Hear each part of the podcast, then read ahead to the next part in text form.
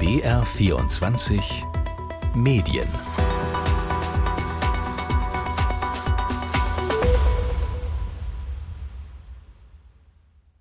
Herzlich willkommen zu BR24 Medien heute mit Linus Lühring und wir starten mal mit einer Überlegung. Da geht es um Olaf Scholz, den Bundeskanzler. Stellen wir uns mal vor, der tritt sein Amt an und sorgt dann kurze Zeit später dafür, dass erst der ARD-Vorsitzende Kai Gnifke gehen muss und dann auch noch prominente Journalistinnen und Journalisten abgesägt werden und aus dem Fernsehprogramm verschwinden. Anne Will oder Ingo Zamperoni, so diese Preisklasse. Das ist eine schräge Idee, ja, in Deutschland erfreulicherweise, aber in Italien, da passiert genau das gerade, nämlich bei der RAI, dem öffentlich-rechtlichen Pendant zur ARD. Ministerpräsidentin Giorgia Meloni von der rechten Partei Fratelli d'Italia, die sorgt da dafür, dass diese RAI eben ordentlich umgebaut wird, dass zum Beispiel der Chef gehen muss oder auch andere prominente Journalistinnen und Journalisten nicht mehr dort arbeiten, aus politischen Gründen. Und das ist heute das Thema in BR24 Medien. Der Fokus Italien. Was ist da los? Ist vielleicht sogar die Unabhängigkeit italienischer Medien in Gefahr? Meine Kollegin Lisa Weiß, die kennt sich in Italien sehr gut aus, hat auch das Mediensystem im Blick. Lisa, du arbeitest immer wieder auch im ARD-Studio Rom. Schön, dass du heute da bist. Hallo, vielen Dank für die Einladung. Und wir werden jetzt in der nächsten knappen halben Stunde das mal auseinanderklamüsern, was ist da los in Italien. Und ich kann auch schon mal verraten, wenn es um Medien und Italien geht, dann fällt immer wieder auch der Name Berlusconi, der berüchtigte Medienmogul, viermal Ministerpräsident war er in Italien. Er ist im Juni gestorben und wir fragen auch, ja, wie, wie steht es um sein Erbe? Aber erstmal, Lisa, würde mich interessieren, ich habe schon angedeutet, es gibt massive Probleme im Journalismus in Italien. Wie nimmst du da Kolleginnen und Kollegen wahr, also mit denen du da sprichst, zum Beispiel auf, auf Pressekonferenzen? Will man in Italien unter diesen Umständen überhaupt noch journalistisch arbeiten? Also ehrlich gesagt, ich nehme eher wahr, die Frage ist, kann man um die, unter diesen Umständen überhaupt noch journalistisch arbeiten? Also schafft man es irgendwie reinzukommen? Ah, okay. Weil das Problem tatsächlich ist, gerade wenn man jetzt zur Reihe möchte, wenn man nicht gerade, weiß ich nicht, der Enkel eines durchaus bekannten Politikers ist, was ich kenne ich ein paar Beispiele, mhm. hat man wahnsinnig schwer, da irgendwie eine Stelle zu bekommen, irgendwie einen Platz zu bekommen, auch wenn angeblich diese ganzen Ausschreibungen natürlich total gerecht sind. Am Ende werden es dann doch immer wieder so ein bisschen die Fili di Papa, also die, die Söhne oder Töchter von irgendjemand. Also ich persönlich werde in Italien auch ganz oft gefragt, so ich bin ja, eine, eine, jüngere Frau auf jeden Fall und ähm, bin ja dann eben für ein öffentlich-rechtliches Medium im Ausland unterwegs. Da werde ich immer wieder gefragt, ah, sag mal, was macht denn dein Vater so beruflich? Das ist schon irgendwie bezeichnend. Ja, das ähm, ist vielleicht dann auch ein Thema, über das wir am Ende nochmal konkreter sprechen, weil du hattest mir auch im Vorgespräch schon gesagt, es gibt auch so eine Art Prüfung, um überhaupt Journalist, genau. Journalistin zu werden. Lass uns aber jetzt dann über die Reihe sprechen. Vergleichbar wirklich mit der ARD. Es gibt mehrere Fernsehsender, auch unterschiedliche Radioprogramme. Wenn wir über die Einflussnahme, die politische Einflussnahme bei der Reihe sprechen, wie, wie läuft das ab? Ich glaube, das lässt sich gut sehen am Beispiel von Roberto Saviano. Das ist einer der bekanntesten Journalisten und Mafia-Experten in Italien. Kennt man Hat auch, auch viele Bücher, die auf Deutsch übersetzt wurden. Genau, Gomorra zum Beispiel ist so ein Bestseller geworden. Ein Buch über die Camorra, über die italienische Mafia. Und der lebt eben seit über 15 Jahren unter Polizeischutz, arbeitet weiter als Journalist. Also das ist wirklich jemand, den man kennt. Und eigentlich sollte jetzt in diesem Herbst eine Sendung von ihm im Fernsehprogramm der Reihe laufen und die ist jetzt einfach abgesetzt worden. Ohne große Erklärung. Es hieß jetzt von Seiten der Reihe, das seien irgendwie unternehmerische, nicht politische Gründe gewesen. Äh, sagen wir es mal so, Roberto Savigano selbst, mit dem habe ich gesprochen, der regt sich darüber ziemlich auf und sieht das ganz anders. Die RAI wird von Funktionären geleitet, die diese Regierung eingesetzt hat. Ich glaube, dass die Sendung abgesetzt worden ist, wegen denen, die man nicht Partei nennen kann, sondern nur eine Bande, der Lega. Und deswegen haben sie mich gecancelt. Eine Sendung mit vier Folgen. Alles schon aufgezeichnet über die Mafia. Das ist, das ist schon schräg. Also alles fertig produziert und dann nicht gesendet. Da werden ja auch Gelder letztendlich einfach versenkt. Genau, so ist das und darüber regt er sich ja auch auf. Und warum er das jetzt so der Lega, also dieser, ja, nennen wir sie mal rechtspopulistische Partei zuschreibt, ist, dass deren Spitzenpolitiker Salvini äh, sozusagen einen durchaus juristischen Konflikt mit Saviano hat. Der hat die nämlich, ähm, der hat nämlich einen Prozess wegen Beleidigung im Hals. Er hat Salvini eben Ministro di Malavita genannt, also äh, sozusagen ja ähm, ein mehr oder weniger Unterweltsminister. Das ist auch ein historisches Zitat. Also da hat irgendwie Saviano so ein bisschen gezeigt, dass er so eine gewisse italienische Bildung hat, auch politikgeschichtlich. Aber Salvini hat das nicht ganz so gut hingenommen. Also die Lega ist an der Regierung beteiligt, Salvini ein einflussreicher Politiker dieser Partei. Wenn du es zusammenfasst, Lisa, was ist denn das Ziel von Giorgia Meloni und Parteien, die in ihrer Regierung vertreten sind? Warum diese politische Einflussnahme? Es wird ja oft auch davon gesprochen, dass es ein Tele-Meloni geben soll, also die Reihe zu einem Meloni-treuen Sender umgebaut werden soll. Also welche Ziele werden da verfolgt? Worum geht's? Es geht vor allem darum, die Rai unter wirklich den eigenen Einfluss zu bringen. Und das Problem ist eben, dass sie die Möglichkeiten dazu haben. Die Regierung ist einfach ziemlich frei bei der Besetzung der Stellen, die so die Dreh- und Angelpunkte der Rai ausmachen. Es ist auch so, das haben wir jetzt noch nicht so richtig angesprochen, es gibt auch Journalisten, die mehr oder weniger freiwillig gegangen sind von der Rai, weil sich eben das Klima so verändert hat. Und das ist mhm. wirklich schon eine Sache. Also die können wirklich diese Reihe komplett umbauen. Was man jetzt auch noch dazu sagen muss, es verschiebt sich gerade überhaupt was so in der italienischen Fernsehszene. Da hat ein Fall für Aufsehen gesorgt von Bianca Berlinguer. Das ist die Tochter des langjährigen Parteichefs der kommunistischen Partei. Die war früher wirklich groß in Italien. Das ist ein bisschen anders als bei uns. Mhm. Und diese Bianca Berlinguer hat von der Reihe zu einem Berlusconi-Sender gewechselt. Obwohl jetzt irgendwas Kommunistisches und Berlusconi-Sender überhaupt nicht zusammengeht. Das würde ich auch sagen. Ja, genau. Das hat auch natürlich was mit Berlusconis Tod zu tun. Ich glaube, darüber sprechen wir ja sowieso nachher nochmal ausführlich genau, über ja. Berlusconi. Genau, also ein Wechsel, der für, für Aufsehen gesorgt hat. Die, diese Kritik aber, dass die Regierungen versuchen, sich die Reihe so einzuverleiben, in ihrem Sinne umzugestalten, die gibt es ja schon länger. Also auch der Einfluss, der war ja auch unter sozialdemokratischen Regierungen schon auch deutlich zu spüren. Also würdest du sagen, dass was jetzt passiert ist, trotz allem irgendwie normal, gehört zum traurigen Medienalltag oder ist das jetzt eine nochmal besondere Dimension? Also in Italien ist es auf jeden Fall normal, dass jede Regierung ihre Vertrauten da auf Schlüsselpositionen setzt. Jetzt war es so, dass früher die meisten Regierungen einfach mit Hilfe der Reihe die öffentliche Meinung beeinflussen wollten. Die wollten halt Wählerstimmen. Und dann kam eben Matteo Renzi, eben dieser Ministerpräsident vom Partito Democratico, also von den Sozialdemokraten, auch so ein bisschen populistisch angehaucht, würde ich jetzt sagen. Und der hat eben ein Gesetz durchgebracht, bei dem die Regierung noch mehr Einfluss auf die Reihe bekommen hat und das Parlament weniger Mitspracherecht. Also er hat sozusagen das, was jetzt da gerade passiert, vorbereitet, nämlich dass eine Regierung wie jetzt die Regierung Meloni noch weiter durchgreifen kann. Was das jetzt für eine andere Dimension ist, darüber habe ich dann eben auch mit Vittorio Di Trapani gesprochen. Das ist der Präsident der italienischen Journalistengewerkschaft FNSI. Und der sagt, das hat jetzt schon wirklich eine andere Dimension der Kontrolle als früher. Jetzt sind wir in einer anderen Phase, wo die Kontrolle des Konsenses nicht nur darauf abzielt, ein Wahlergebnis oder Zustimmung zu Regierungsentscheidungen zu bekommen, sondern ein tiefer gehender Eingriff ist. Der Versuch, die Geschichte unseres Landes neu zu schreiben, also Revisionismus, geschichtlich, kulturell, politisch, sozial revisionismo appunto culturale, storico, politico, sociale. Also was er damit so richtig meint, ist eben, dass der Faschismus verharmlost wird und dass man so ein bisschen die Geschichte in den Köpfen der Italiener umschreiben möchte, sodass der Faschismus gar nicht schlimm ist.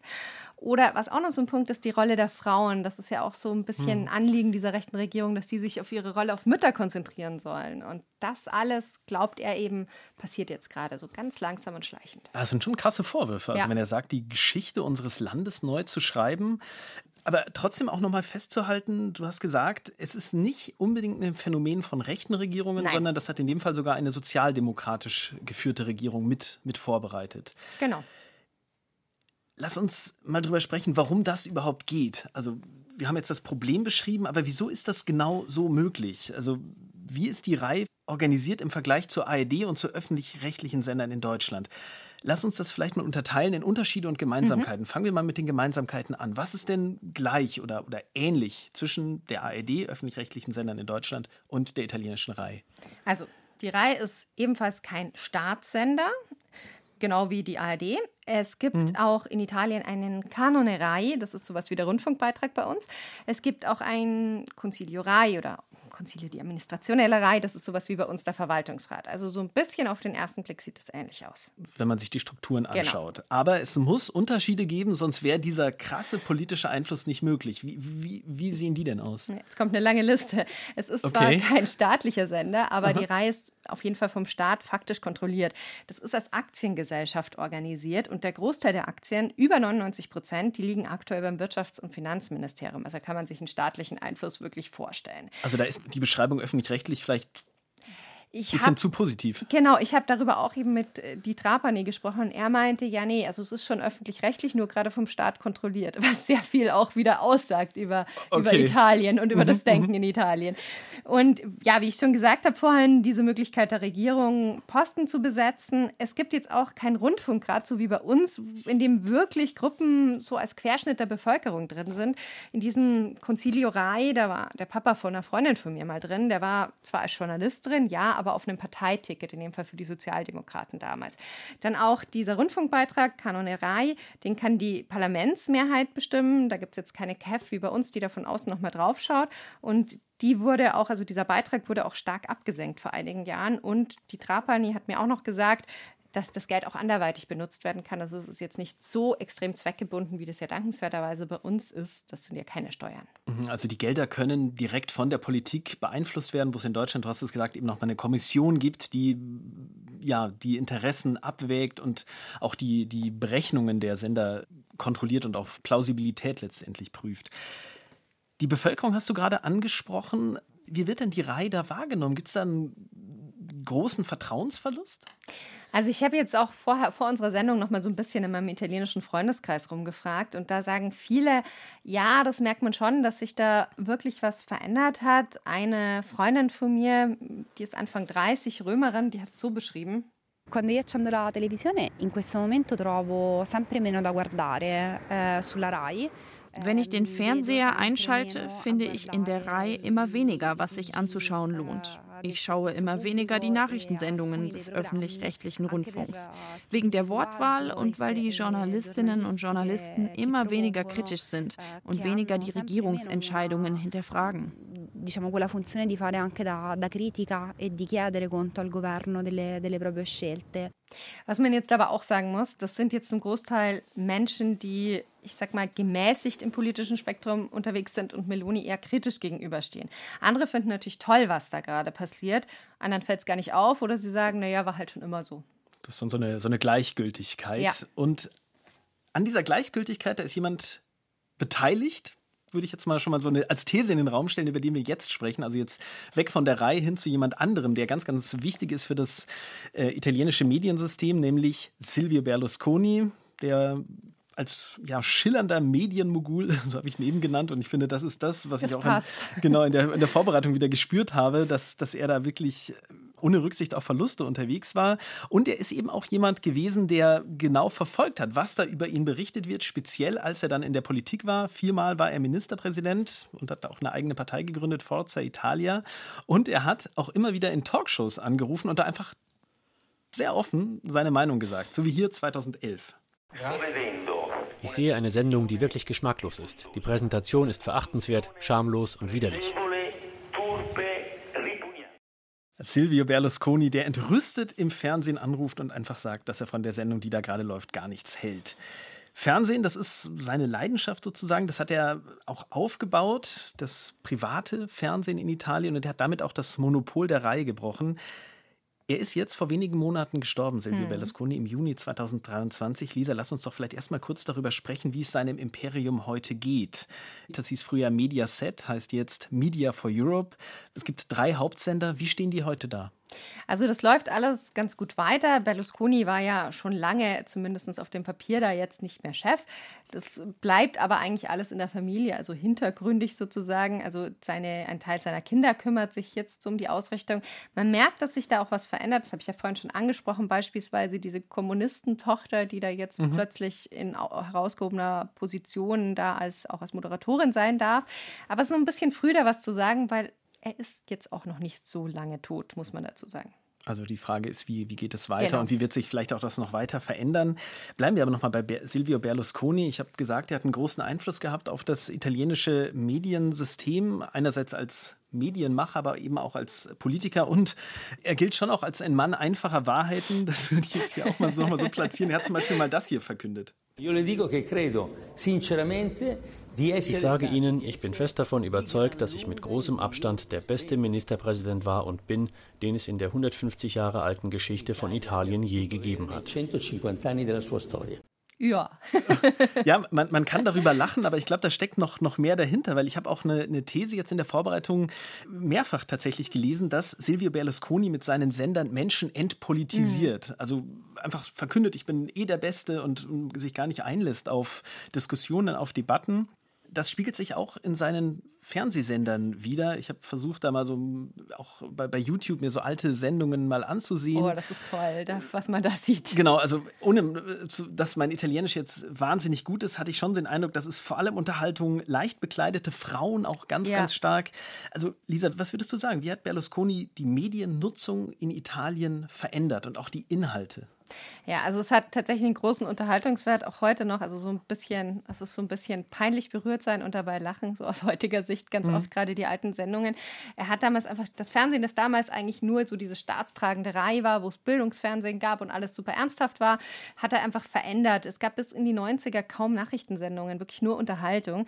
Und die Menschen haben tatsächlich da festgestellt, ach, Fernsehen kann ja auch Spaß machen. Und mhm. gleichzeitig haben sie sich aber an einfache Antworten auf komplizierte Probleme gewöhnt. Und das ist tatsächlich gefährlich, weil wissen wir, glaube ich, hier schon, auf komplexe Themen, da gibt es oft einfach keine richtig einfachen Antworten. Und zu den leicht begleiteten Frauen, das ist wirklich auch noch so ein Punkt. Das sind die sogenannten Veline, das heißt eigentlich Seidenpapier.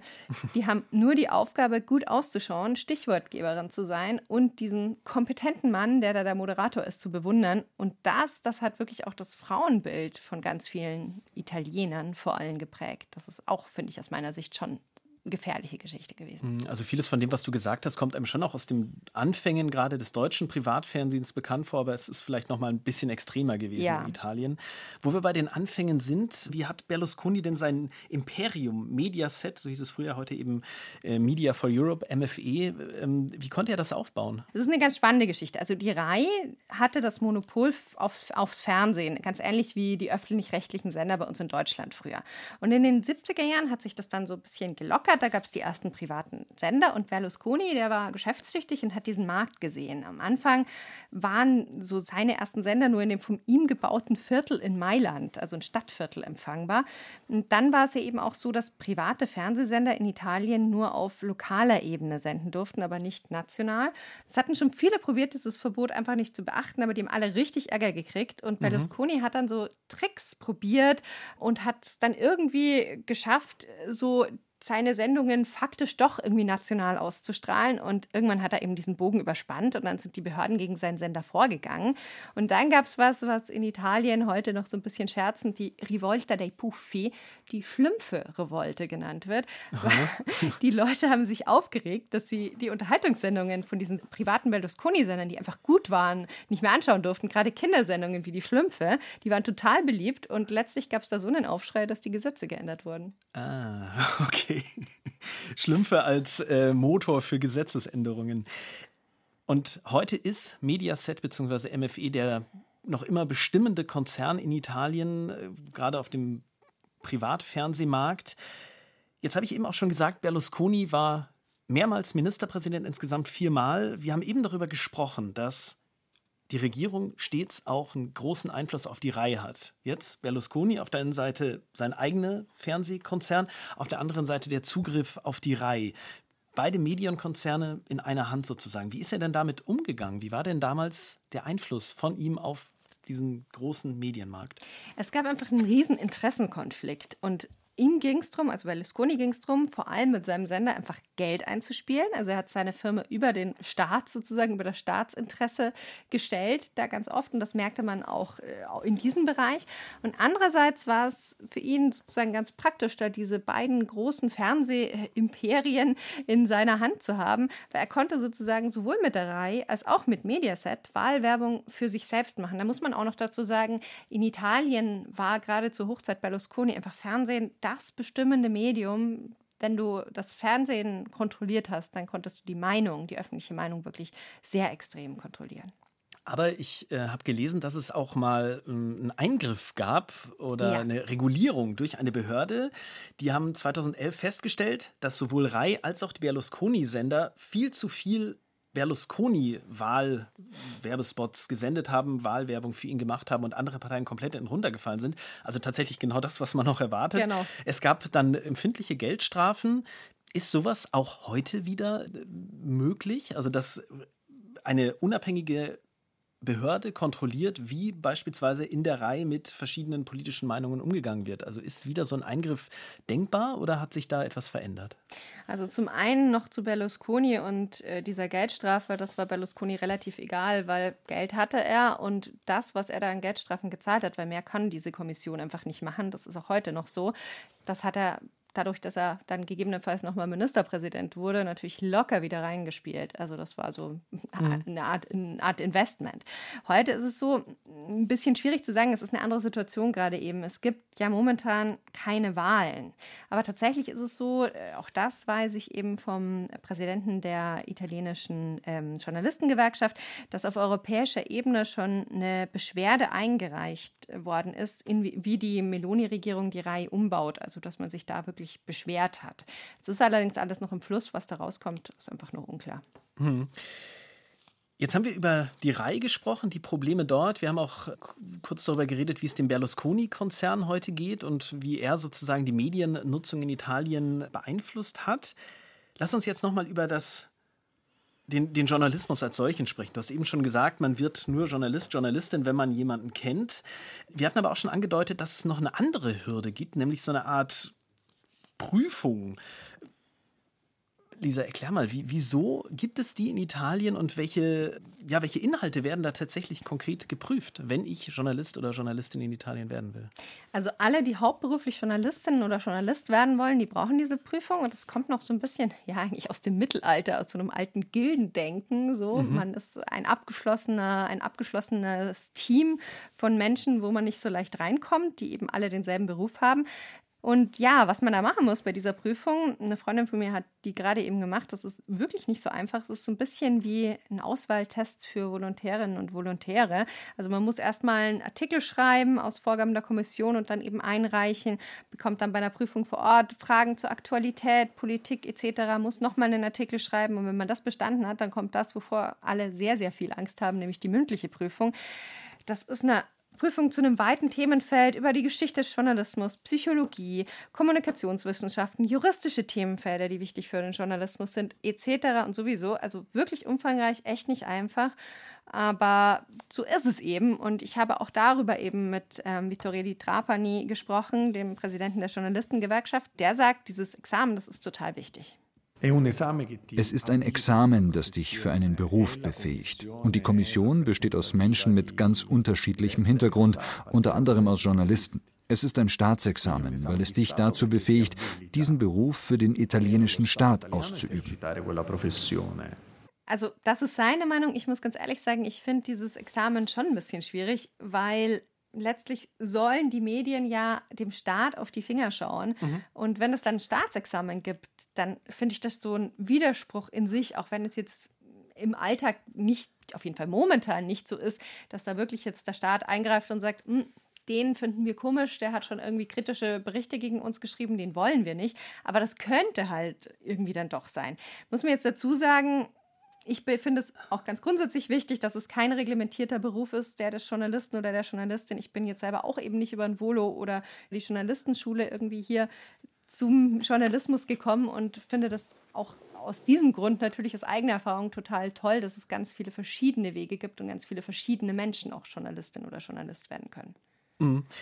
Ich bin noch mal hängen geblieben bei dem, was äh, ähm, der Vertreter der Journalistengewerkschaft gesagt hat, diesen Beruf für den italienischen Staat auszuüben. Also das ist ja schon auch so eine Frage, wie ähm, steht es um die Distanz zum Staat, zur Regierung letztendlich auch? Ist das ein, ein Thema auch in Italien, wo man dann vielleicht auch, gerade weil man weiß, dass es diesen Einfluss gibt durch die Politik, auch so eine Schere im Kopf manchmal hat und sagt, okay, das berichte ich, das berichte ich nicht? Kann man das daraus ableiten?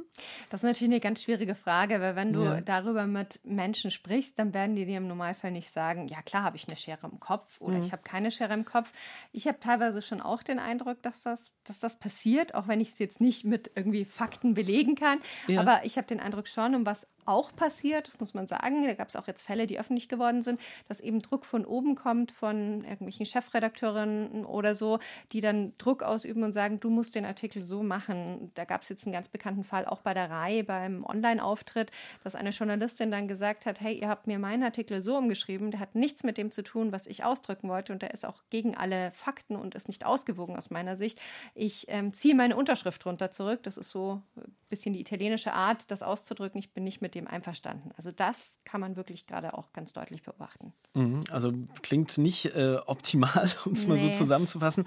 Und was du mir in der Vorbereitung noch gesagt hast, das würde ich jetzt gerne noch ansprechen.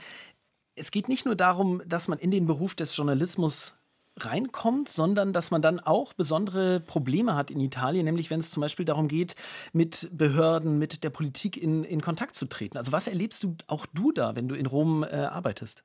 Also das Grundproblem ist, hier in Deutschland haben wir eigentlich eine wirklich komfortable Situation, weil in Deutschland müssen einfach Behördenvertreter oder auch die Ministerien innerhalb einer festgelegten Zeit auf eine Anfrage von einem Journalisten oder einer Journalistin antworten. Und diese Auskunftspflicht gegenüber der Presse, die gibt es in Italien eben nicht. Das heißt, du bist so ein bisschen darauf angewiesen, dass du dich mit dem Pressesprecher gut verstehst, dass die vielleicht ein Anliegen haben, dass sie jetzt wirklich für dich antworten wollen, weil sie selber gerne da irgendwie Werbung für irgendwas machen möchten. Und ansonsten kann es dir wirklich passieren, so wie es auch uns ging im Studio rum, dass du wirklich mehrmals hinschreibst und einfach nur irgendeine Zahl wissen möchtest. Also jetzt nicht mehr irgendwie was total, weiß ich nicht, total Geheimes oder so, sondern wirklich nur eine Auskunft haben möchtest und dann beim x-mal nachhakst und dann irgendwann eine Antwort bekommst per Mail, die wo dann einfach nur drin stand, stiamo considerando un'eventuale risposta vom Innenministerium, das heißt übersetzt, wir überlegen, ob wir Ihnen irgendwann mal antworten werden. Ja. Hilft dir halt nicht weiter. Absolut, absolut. Kann sein, kann aber auch nicht sein. Genau, kam da nie was übrigens. Ah, okay. So, so wirkte die Antwort auch schon. Lisa, jetzt lass es uns nochmal zusammenfassen. Wir haben über die Probleme bei der RAI gesprochen. Du hast gerade ja durchaus schwierige Arbeitsbedingungen äh, angesprochen. Dann haben wir über das sehr spezielle System des Zugangs überhaupt in den Journalismus gesprochen und auch die Auswirkungen des äh, Berlusconi-Konzerns, der mhm. Berlusconi-Philosophie von Medien letztendlich. Der Titel dieser Sendung ist, wie gefährdet ist Italiens Mediensystem oder vielleicht auch die, die Unabhängigkeit der Berichterstattung? Wenn du jetzt so ein Abschlussfazit ziehen würdest, wie, wie würde deine Antwort ausfallen? Also wie groß sind die Probleme wirklich? Also ich finde die Probleme schon groß. Jedes Mal, wenn ich in Italien arbeite, denke ich mir danach, okay, jetzt weiß ich eigentlich, in was für einer privilegierten Situation wir hier als Journalistinnen und Journalisten in Deutschland sind. Mhm es ist jetzt, hat sich schon nochmal verschärft, natürlich auch durch die Meloni-Regierung, aus meiner Sicht. Aber gleichzeitig waren diese Probleme in ihren Grundzügen auch schon vorher da und zwar ganz stark vorher da. Und das ist so ein bisschen der Punkt. Die Italienerinnen und Italiener vertrauen ganz oft ihren Medien auch nicht wirklich, genauso wenig wie sie im Staat wirklich vertrauen. Also es ist eigentlich so ein italienisches Grundproblem, dieses mangelnde Vertrauen gegenüber Institutionen, gegenüber der Casta, also der politischen Kaste. Und da rechnen viele eben auch die Journalistinnen und Journalisten ein, weil das für sie alles irgendwie so ein großes Konglomerat von irgendwelchen staatstragenden äh, Wesen, würde man fast sagen, sind, die nichts mit dem echten Leben zu tun haben. Und dieses Misstrauen ist einfach auch ein riesiges Problem und das wird natürlich auch durch diese strukturellen Probleme einfach nochmal verstärkt. Das ist so eine Art Teufelskreis, der sich aus meiner Sicht immer weiter befeuert. Das sind keine guten Aussichten für Journalismus in Italien. Nee, aber Jetzt nochmal, damit wir irgendwie was Versöhnliches auch noch sagen. ich finde, es gibt total großartige Journalistinnen und Journalisten. Es gibt auch Qualitätsmedien mhm. und auch im Print, online, teilweise auch im Fernsehen wirklich gute Sendungen. Das soll das nicht heißen. Das heißt nicht, dass man jetzt italienische Medien auf einmal verteufeln soll. Aber man muss wirklich im Hinterkopf haben, die Journalistinnen und Journalisten, die da arbeiten und trotzdem den guten Job machen und auch die Chefredakteurinnen und Chefredakteure, die das genauso machen. Also großes Lob, weil die haben es wirklich nicht einfach. Das ist das Fazit von Lisa Weiß. Lisa, du bist Kollegin in der BR Politikredaktion und du arbeitest seit Jahren immer wieder auch für das Studio Rom. Herzlichen Dank für deine Einschätzungen und auch deine Einblicke in deine Arbeit. Sehr gerne. Und politische Einflussnahme, das ist nicht nur in Italien ein Problem, auch in Großbritannien hat die öffentlich-rechtliche BBC es schwer. Dazu haben wir auch eine Ausgabe von BR24 Medien gemacht. Die ist wie alle Folgen von BR24 Medien zu finden in der ARD Audiothek. Und ich bin Linus Lühring und ich freue mich wie immer über Anmerkungen, Feedback zu dieser und anderen Sendungen per Mail an br24medien.br.de.